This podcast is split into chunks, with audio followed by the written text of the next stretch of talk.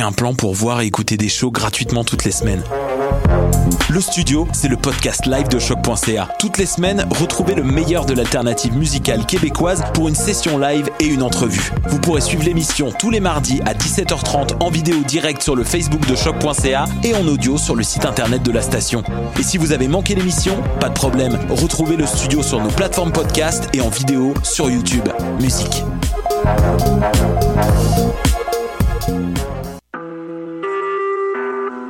Vous écoutez Choc pour sortir des ondes.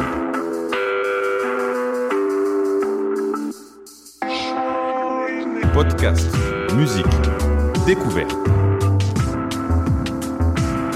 Sur choc.ca. La musique au rendez-vous. Bonjour, bienvenue dans l'émission Permis de séjour. Aujourd'hui, nous sommes en compagnie de Amandine Gay, qui est réalisatrice, scénariste, artiste, interprète, afroféministe et queer. Elle vient sur euh, ici euh, au studio de Choc pour nous parler de son film documentaire Ouvrir la voie. Bonjour. Salut Amandine. Et nous sommes aussi en compagnie de Amélie, notre chroniqueuse musicale. Bonjour.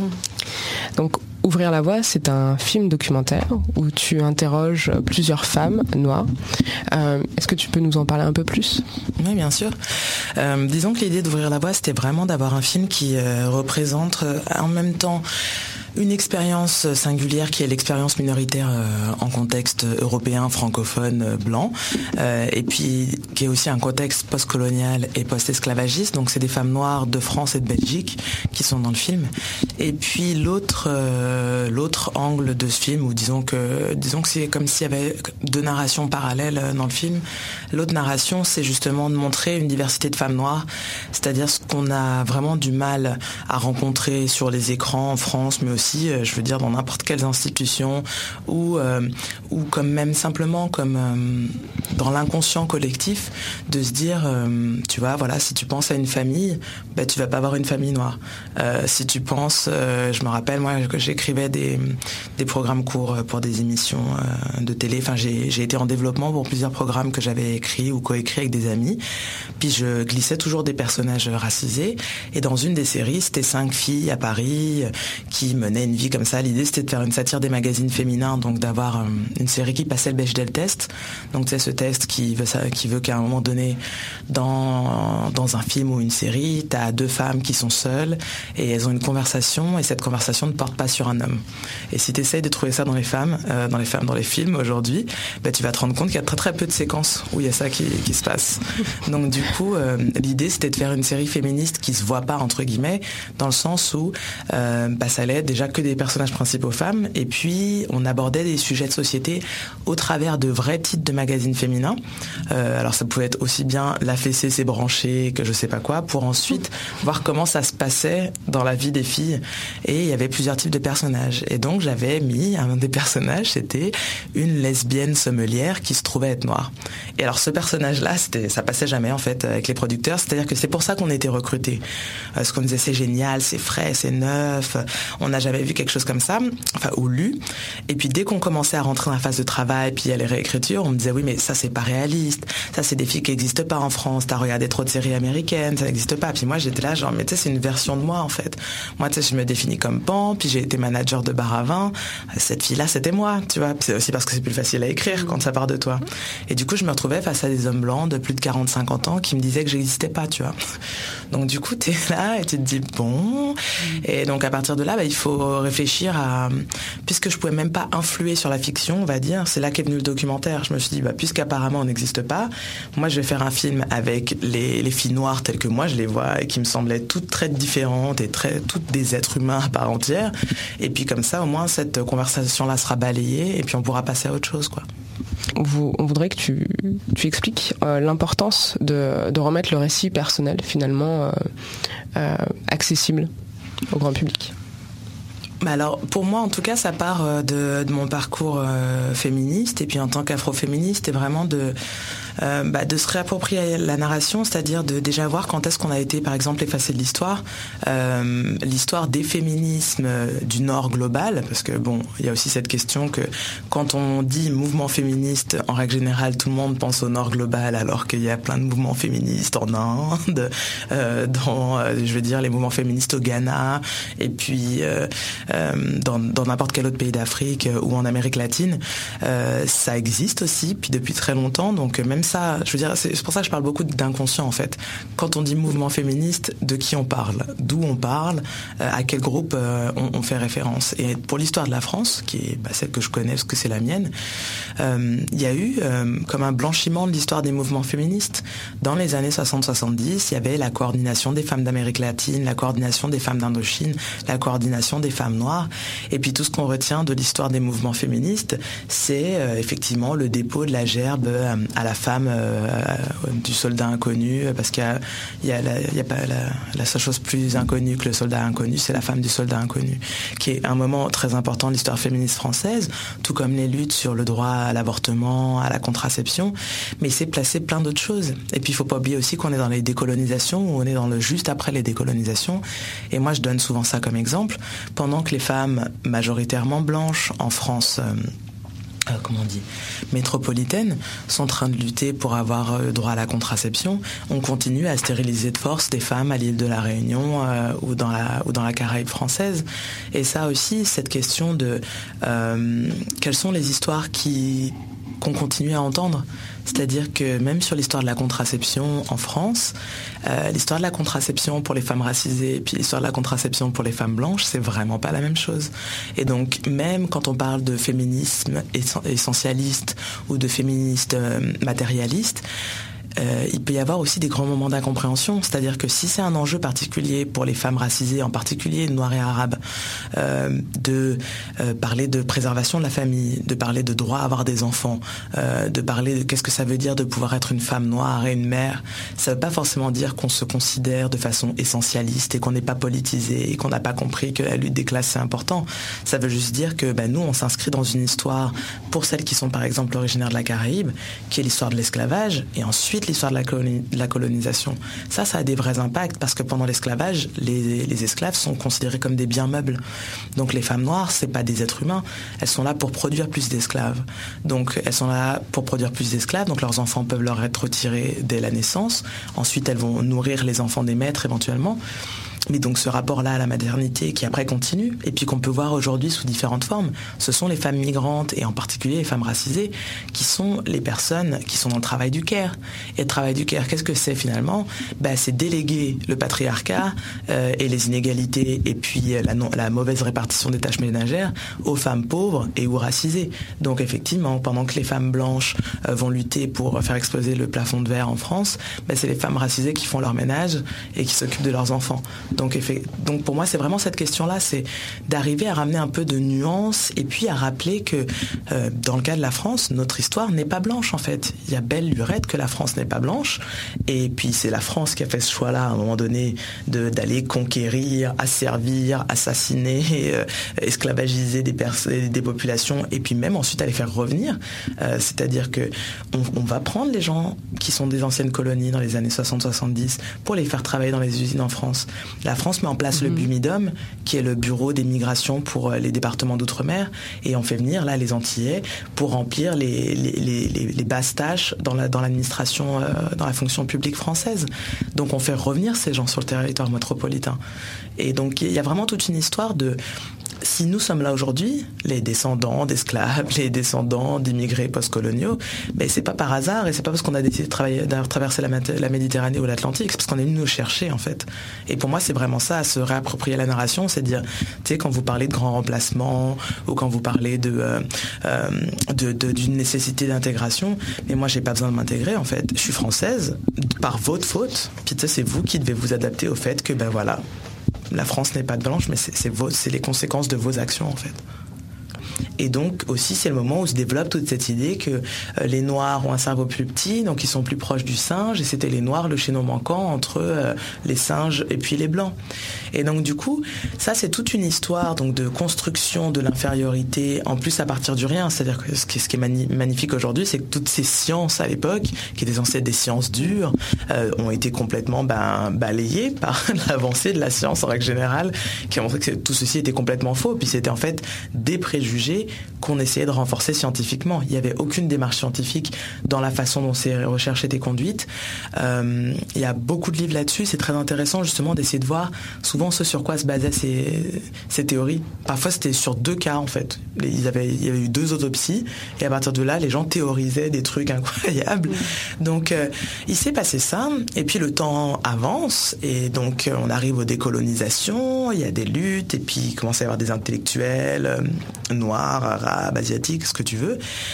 Et puis on passe directement du racisme scientifique et donc de, l'usage du concept de race comme justification de la hiérarchie et puis de l'asservissement des races qui sont considérées comme inférieures à une cohabitation qui est censée être fondée en égalité. Et donc là, on décide que le racisme, c'est mal le racisme scientifique, c'est mal. On a honte, et d'autant que le racisme scientifique culmine en Europe avec la Shoah. Donc là, on arrive aussi aux plus grandes aberrations, c'est-à-dire que euh, on oublie souvent que la Shoah, c'est une mise en application sur le territoire européen de ce qui était fait par les Européens depuis très longtemps dans les colonies, qu'elles soient en Afrique ou qu'elles soient en Amérique, dans les Amériques. Et donc du coup, là, c'est le moment où on amène, où on importe l'horreur chez soi, et puis où on se rend compte qu'effectivement, bah, il faut que ça cesse. Et donc après, à partir de la Deuxième Guerre mondiale, là, il y a un, vrai euh, démontage du racisme scientifique et donc une... Euh, une une, je veux dire, le renversement du concept de race vers quelque chose de social est quasi impossible en Europe. Et c'est toujours le problème qu'on observe aujourd'hui. Si race est un terme qui est utilisé en Amérique du Nord sans souci, c'est qu'il a été possible à un moment donné de dire, bien sûr, il n'y a pas de race au sens scientifique, bien sûr, il n'y a pas de hiérarchie. Par contre, il y a eu tout un système, alors on appelle ça la suprématie blanche, on, appelle ça ce qu'on veut, qui a mis en place une hiérarchie au sein de la société, et cette hiérarchie, elle est basée par rapport à l'appartenance raciale, en fait, par rapport à comment est-ce qu'on est catégorisé, est-ce qu'on est blanc, ou est-ce qu'on est latino, ou est-ce qu'on est asiatique, ou est-ce qu'on est noir. Et donc du coup, il y a tout un travail qui est fait, comme une réappropriation du concept de race dans le monde anglo-saxon, pour dire, ben, voyons ce que ça fait la race en tant que construction sociale, voyons la race comme une catégorie qui a permis de déterminer toute une partie de notre histoire et puis des fonctionnements au sein de nos sociétés. Puis voyons comment on peut déconstruire ça. Et ça donne des, des, des disciplines comme Critical Race Theory, donc les théories critiques de la race. Vraiment de repenser ce concept-là. En Europe, on n'a pas ça. Parce qu'en Europe, ben, on a l'horreur. Donc comment est-ce qu'on arrive à déconstruire la race après la Shoah? C'est quasiment impossible. Je veux dire, c'est, c'est, des mots qui disparaissent du coup du langage. Et c'est ce qui s'est passé en Allemagne, par exemple. Il n'y a pas de qui disparaissent de la pensée au final. Oui, c'est ça. Et puis qui mettent tout le monde mal à l'aise. Il n'y a, mm. a, pas de terme pour dire métis en Allemagne. Parce qu'il y a eu il y a eu une telle conceptualisation de la, la comment dire, je sais plus comment ça s'appelle, mais tu sais, la bâtardisation de la, race sous le régime de Hitler, que comment est-ce que tu peux nommer les personnes qui sont mélangées alors? Donc du coup, il y a vraiment cette, question-là qui fait que on se retrouve avec un trauma collectif et puis on n'a plus de mots. Et donc là, nous, on essaie de faire tout un travail euh, au sein de l'antiracisme politique ou de l'afroféminisme ou de, de ces mouvements-là pour dire, bien entendu, qu'il faut lutter contre la conception de race en termes euh, scientifiques et d'une hiérarchie qui serait, qui serait associée. Mais la race comme catégorie sociale détermine encore complètement le fonctionnement de nos sociétés. Donc on ne peut pas dire que ça n'existe pas. On voit très bien et, on a plein de tabous. En France, on ne dit pas profilage racial, on dit contrôle faciès. Et moi, souvent, je dis ça, on ne contrôle pas la face de tout le monde.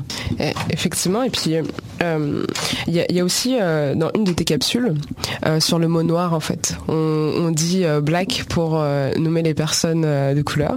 Et, en fait, moi, je rentrais dans cette catégorie-là. Et je, m'en suis aperçue quand j'ai vu cette capsule. Et je me suis dit, ah mais c'est vrai, en fait, euh, je, me sens mal à l'aise de dire noir. Et c'est exactement ce que tu es en train de dire. Il y a une espèce de, comme, de culpabilisation. Oui, ben, je pense qu'en fait, moi, ce que, en tout cas, moi, ce que je dis souvent, c'est que on a dit tout le monde a, est à peu près, sauf les personnes qui sont ouvertement et fièrement racistes, mais je pense que la plupart des gens dans les, dans les sociétés euh, du Nord global savent qu'être raciste, c'est mal. Par contre, mais qu'est-ce que ça veut dire le racisme? Qu'est-ce qu'il y a dans ce mot-là? Ça, je suis pas sûre qu'il y ait grand monde qui soit en mesure de l'expliquer. Et pour moi, c'est vraiment ça. C'est arriver à parler en termes de processus, par exemple. Personne n'est non raciste dans l'absolu, ou non sexiste dans l'absolu, ou non validiste dans l'absolu. Ce sont des processus. Est-ce que tu as conscience de ce que tu dis Est-ce que tu as conscience que tel propos, tel terme, ça reflète ton malaise? Et si tu as un malaise, c'est toi qui dois aller chercher qu'est-ce qu'il y a derrière ce malaise. Tu vois, si tu penses que noir c'est une insulte, mais c'est étrange. Tu vois Donc du coup, c'est plus moi c'est vraiment ça qui m'intéresse, c'est tu qu'est-ce que ça représente pour toi? Au final, le racisme, c'est toujours ce que ça vient chercher chez nous. Tu l'intolérance, c'est ce que ça vient chercher chez toi. Moi, c'est ce que je dis souvent. Les personnes qui n'ont pas de problème avec leur orientation sexuelle, elles n'ont pas d'avis sur l'homosexualité parce qu'en fait ça les concerne pas. À la limite, euh, elles vont dire ça m'intéresse pas. Mais tu sais, si tu es extrêmement virulent ou virulente sur l'homosexualité des autres, mais moi ça m'interroge sur toi en fait. Je me dis qu'est-ce que ça vient chercher? Pourquoi ça te dérange autant, tu vois? Mm. Et, je pense que c'est vraiment ça, c'est arriver à, à, déconstruire les termes et puis aussi à arriver à enlever son ego. C'est-à-dire qu'aujourd'hui, on a l'impression que pour plein de gens, être traité de raciste, c'est pire que d'être raciste. Tu sais et moi, j'ai envie de dire, c'est là aussi qu'il faut s'interroger. On ne parle pas de ton ego. Moi, si quelqu'un me dit euh, quelque chose que tu as fait m'a blessé, ou un exemple que je donne souvent parce que ça, ça m'est arrivé. Moi, j'étais pas du tout au fait des enjeux liés au handicap. C'était pas une question que je m'étais vraiment posée dans ma vie, ni politiquement, ni j'avais pas de gens dans mon entourage qui ont pu m'amener ces réalités-là. Puis je commence à avoir de la visibilité en France, j'organise des événements. Et puis un jour, euh, quelqu'un, ou quelqu'une, je sais plus qui, met sur mon événement, euh, ouais, ça serait quand même cool de dire si c'est accessible ou pas, parce qu'en fait, moi, je vais pas me déplacer si je peux pas venir avec mon fauteuil. Tu vois, quand tu reçois ce genre de commentaires, tu as deux options en fait. Il y en a une, c'est de faire parler ton ego et de dire ouais attends ça va, j'organise des événements gratuitement, j'ai pas le temps et puis bon je veux dire on est tous militants, c'est pas la peine de m'agresser. Ou il y a l'autre qui est d'enlever ton ego et de dire bah tu sais quoi, c'est vrai, j'y ai pas pensé j'y ai pas pensé. Moi, avant qu'on me le dise, je me disais pas, ah, il faudrait qu'il y ait quelqu'un qui soit là pour faire l'interprétation en langue des signes pour la conférence. Je me disais pas, ah, il faut systématiquement, quand tu fais un événement, dire s'il est accessible ou pas. Et puis s'il n'est pas accessible, eh ben, est-ce que tu filmes tes événements? Tu vois Parce qu'après, voilà, je veux dire, c'est clair qu'il y a des limites. Moi, à partir du moment où tu fais des trucs militants sans argent, ça peut pas toujours être parfait. Moi, jusqu'ici, j'ai encore jamais eu quelqu'un qui fait l'interprétation en langue des signes parce qu'il faut les payer. Et je comprends. Et en plus, moi, je suis la première à pas aimer travailler gratuitement. Mm. Mais moi, je fais que des événements avec des bouts de ficelle. Donc, j'ai pas l'argent pour payer des interprètes en langue des signes. Mais je le dis, je m'excuse. Et puis, du coup, quand je mets des vidéos en ligne, bah, elles sont sous-titrées en français. Comme ça, en fait, bah, tu peux avoir accès si tu es malentendant, tu vois. Mais c'est vraiment cette question de quand on te dit que tu as un comportement discriminant, est-ce que tu te dis d'abord, oh, j'ai peut-être fait de la peine à quelqu'un, ou je vais peut-être barrer l'accès à un emploi, ou barrer l'accès à, du savoir, ou est-ce que tu te dis, non, attends, moi je suis une bonne personne, alors ça me plaît pas trop que tu sois en train de me dire que peut-être des fois j'ai des comportements problématiques. Puis ça demande de déconstruire en fait tout ça, mais pour les déconstruire, faut aussi en avoir conscience, puis les connaître. Puis ça demande un gros, un gros travail en fait. Oui, puis c'est aussi un travail permanent. Moi, je pense que ce qui est hum, un peu difficile pour plusieurs personnes, c'est de considérer qu'il n'y aura pas de moment où, euh, où ça y est, tu seras au top et puis euh, tu auras terminé ta, déconstruction. Tu sais, c'est tout au long de la vie parce qu'il y a toujours des nouvelles choses qui s'ajoutent. Et puis c'est toujours plus facile de, de comprendre quand on est soi-même discriminé que comprendre quand est-ce qu'on peut avoir des, comportements euh, qui sont euh, discriminants, problématiques, et puis d'accepter que par moment on a des privilèges aussi, que, que notre vie elle évolue. Donc moi, bien sûr, j'ai été socialisée comme euh, femme noire à la campagne. Euh, ensuite, je me suis rendu compte que j'étais pas hétéro. Ensuite, euh, mais aujourd'hui, il faut aussi reconnaître que moi, j'ai une certaine place dans la société publique. J'ai une liberté de parole. J'ai un passeport français. quand je viens au Québec, c'est pas la même pour moi d'immigrer que si j'étais vietnamienne, par exemple. Donc du coup, il y a, y, a, quand même une, une, nécessité, mais pour moi, ça relève plus de la décence en fait. Ça enlève rien ni à ton travail ni à qui tu es, de dire, ben non, en fait, là, c'est vrai, dans ce rapport de pouvoir-là, c'est moi qui ai plus de pouvoir. Donc là, bah, peut-être c'est à moi de, m'effacer. Ou là, c'est peut-être à moi de dire, ah bah écoute, oui, j'y avais pas pensé, je suis désolée. Et puis, c'est aussi à moi de déconstruire mes trucs. Tu vois, est-ce que j'adore faire du sport et je suis une grande sportive ou est-ce que moi aussi je suis pas un peu grossophobe? Tu vois, c'est une question que j'ai dû me poser. Tu sais. Mhm. Et la prochaine, la première fois qu'on m'a dit grossophobie, j'étais là genre non mais vraiment, il y a tout le temps des nouveaux mots, ça va. On a peur de tout. Tu vois? Mais ce que je veux dire, c'est que ben oui, c'est euh, c'est une gymnastique mentale d'apprendre à toujours te questionner et à te dire ah bah ouais bah peut-être que là en fait euh, bah, j'ai pas fini le taf quoi. Puis c'est pas grave. Et puis après tu as des enfants ou pas, tu vois. Mais moi je me dis bah c'est pareil, tu as des enfants. Les rapports de pouvoir avec les enfants. Bien sûr que tu vois il faut mettre de l'autorité, des choses comme ça. Mais après il y a plein de questions qui se posent, tu vois. Et donc c'est ça en fait toute ta vie. Puis après tu mmh. vieillis et après effectivement tu vas peut-être être dans, dans un poste où tu as du pouvoir, où tu as de l'argent. Donc comment tu vas euh, te comporter, avec tes subordonnés, tu vois? Parce que tu vas pas être toute ta vie jeune, militant, machin. Il y a mhm. ça aussi souvent, moi, qui me, qui me dérange, c'est que les personnes qui parfois vont être dans la militance parce qu'en fait c'est pour caricaturer et faire chier papa et maman qui sont des bourgeois. Alors, tu sais, pendant mes cinq ans d'université, je vais être là sur les piquets de grève et je serai la plus grande gauchiste de tous les temps. Puis bon, 6-7 ans après, en fait, quand même, il faut, il faut rembourser mon prêt étudiant. Puis 10 ans après, en fait, bah, je vais être une meuf euh, qui a un poste à responsabilité, euh, qui exploite des femmes racisées. Et puis, euh, et puis je repenserai avec mm. nostalgie à, mes, à, à mon époque de rebelle. Tu sais, il y en a plein. Moi, j'en connais plein. Tu vois, maintenant, j'ai 32 ans. Je peux te dire que les gens qui étaient avec moi à Sciences Po, puis qui étaient euh, super révolutionnaire. Il y en a plus beaucoup qui sont si révolutionnaires que ça, quoi, tu vois. Et puis je pense que dans 10 ans, il y en aura encore moins. Et donc du coup, moi, c'est aussi ça, c'est, peut-être va un peu moins dans les extrêmes quand t'es jeune, mais tu sais, essaye de garder un comportement éthique toute ta vie. Ça aussi, c'est quelque chose de... Euh, je sais pas comment dire il y a aussi un vrai, ouais, une vraie question de jeunisme. Tu sais, vouloir que la société change ou évolue, ben c'est tout le temps. Et tu tout le temps les moyens de faire quelque chose. Pose-toi la question, est-ce que tu as vraiment besoin d'avoir du personnel de ménage? Est-ce que c'est parce que, je sais pas, pour des raisons, tu as des triplés et puis tu dois, travailler, donc c'est vraiment obligatoire? Ou est-ce que c'est parce qu'en fait, si tu es dans une relation hétérosexuelle, ton mec veut pas faire le ménage et plutôt que de vous embrouiller, ben, tu préfères faire venir travailler une femme d'origine des Philippines Tu vois? C'est ça, ça c'est politique et c'est très simple. Et peut-être que tu n'as pas besoin de le faire, ou peut-être pas comme ça. Ouais, donc c'est un peu cette classe bourgeoise, mais cette classe bourgeoise finalement, elle, est très critiquée par euh, ses positions et puis on peut appeler son espèce d'hypocrisie, hein, même si euh, elle, est, elle est pas consciente. Oui, mais t'as même pas besoin d'être bourgeois. Je veux dire, ça commence avec la classe moyenne. Euh, surtout par exemple, le Québec, c'est une société qui a nettement moins de problèmes économiques que la France. Les gens ont des moyens bien avant. Je veux dire, moi, je connais des jeunes, des étudiants qui sont en coloc et qui ont du personnel de ménage. Ben, moi, ça me pose des questions, tu vois. Et ces personnes-là se pensent vraisemblablement n'étant pas bourgeoises, tu vois. Elles le sont peut-être pas d'ailleurs. Enfin, tu vois, mm. même de toute façon ces catégories-là, je veux dire, moi, je, je, trouve pas que les catégories euh, de l'époque marxiste sont opérantes. Parce que ça veut dire quoi la bourgeoisie Ça veut dire quoi le prolétariat? Plus personne mm. travaille à l'usine. C'est vrai qu'il faut, faut, renommer en fait, euh, vu que ça a changé, que ça a évolué, il faut, euh, faut aussi remettre des nouveaux mots. Puis j'ai l'impression que c'est ça que fait le, les, les, militants aussi. Euh, c'est euh, à travers les concepts, à travers euh, le vocabulaire, c'est de renommer comme pour repenser la chose différemment. Parce que finalement, les classes, elles sont toujours là. Il y a, toujours une, séparation, euh, que ce soit sur la richesse ou euh, sur, sur d'autres éléments. Sur l'éducation, par exemple. Tu vois, au Québec, il y a un vrai enjeu aussi de la diplomation ou la maîtrise du français. Tu sais, les taux d'analphabétisme qui sont hyper élevés, ça aussi, c'est des rapports de classe, ça aussi, c'est des rapports de pouvoir. Oui, exactement. Et puis, euh, je, voulais aussi un peu parler d'éducation avec toi parce qu'il y avait une de ces capsules euh, qui, euh, qui, m'a beaucoup fait rire parce que c'était la même chose en fait de mon côté.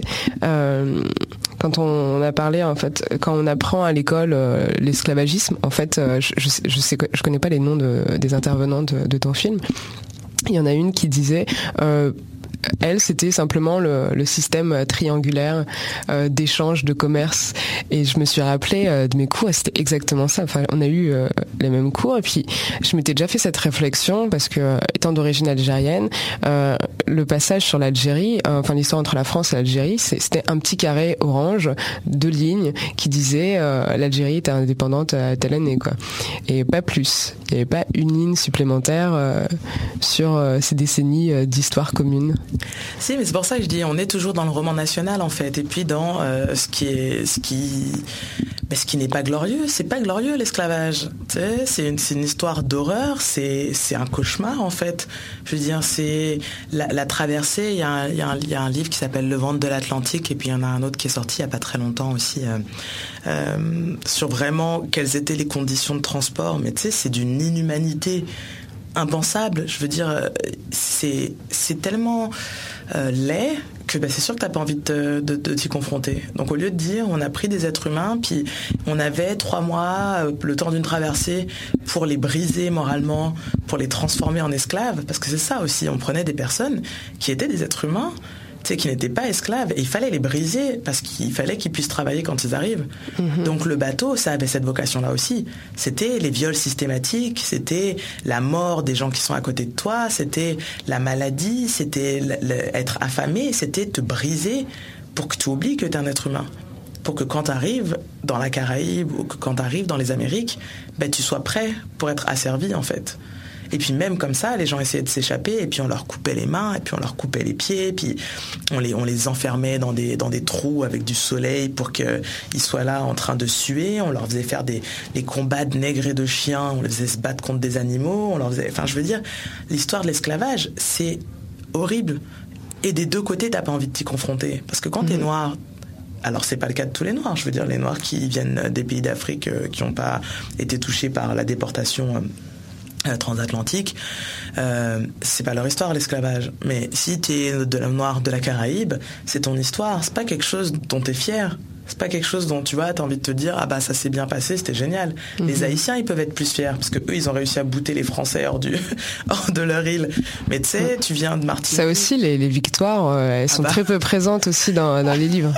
ah non, autant en France on encense Napoléon, autant j'aime autant dire que la seule défaite de Napoléon dont on n'entend jamais parler de ta vie, c'est celle de 1804. Hein. Mais moi par exemple cette histoire avec les Haïtiens, je, l'ai appris que très récemment en fait, il y a, il y a moins d'un an, euh, et c'était des recherches personnelles qui m'ont amené à, découvrir ça. Si, bien sûr. Mais c'est pour ça que je dis, c'est les rapports de pouvoir qu'il y a dans la narration, dans l'histoire. L'histoire, c'est une discipline éminemment euh, politique. Et puis, le, quand on voit les levées de boucliers que peuvent susciter les propositions de réformer les manuels scolaires en France, euh, c'est là qu'on comprend à quel point c'est politique. C'est comme ça que tu façonnes une société. Est-ce que tu décides de regarder à un moment donné nos moments terribles, nos moments traumatiques communs, et de dire aussi nos ancêtres ont fait des choses odieuses et on s'excuse, ça aussi, tu sais. Mm. Les excuses nationales de la France au peuple noir pour l'histoire de l'esclavage et pour la colonisation, on les attend toujours, tu vois. Et donc du coup, je pense qu'il y a vraiment cette question de est-ce qu'on est capable de se confronter à notre histoire, en particulier celle qui n'est pas glorieuse? Est-ce qu'on est capable de s'excuser? Et puis est-ce qu'on est capable de réfléchir à comment est-ce qu'on veut être ensemble à partir de cette histoire-là? Parce que c'est vrai que nos histoires, elles sont mêlées, mais la question c'est, il y a eu pendant très longtemps un dominant très puissant et très cruel, et puis pendant une, même coupe d'années, il y a eu des personnes qui ont été dominées, asservies, déshumanisées. Et puis maintenant, on est censé tous vivre ensemble dans la joie et la bonne humeur. Mais tu sais, ça prend du travail. C'est comme pour mhm. tous les. Moi, je pense. Enfin, dans un autre domaine, mais une relation amoureuse, il n'y a pas que de l'amour, il y a du travail. Tu veux que ça dure longtemps, il va falloir travailler, quoi. Bah, c'est pareil, en fait, on doit vivre ensemble, mais c'est pas euh, aller du passé faisant table rase et maintenant vivons tous ensemble. Oui, repartir à zéro comme si c'était rien passé. C'est pas possible, et d'ailleurs, on voit très bien que ça ne fonctionne pas.